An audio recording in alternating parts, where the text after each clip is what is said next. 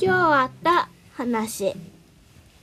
今日学校であった話は読み聞かせっていうクラスで係で読み聞かせっていうのがあるんですけど友達が絵本を読んでくれてでそれでそのお昼休みっていう木曜日だけのお昼休みがあったんですけどその時にその読み聞かせ本を聞いてくれた人には景品がもらえるんです。くじ引きで行くんですけど花子は1等を当てたんですよ。すごくないですか？それでなんか1等って鬼滅の鬼滅の刃の炭治郎とサビトのお面だったんですよ。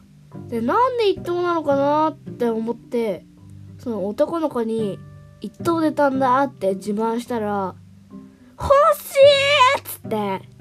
ああそういうことが男の子に人気だったから一等にしたか。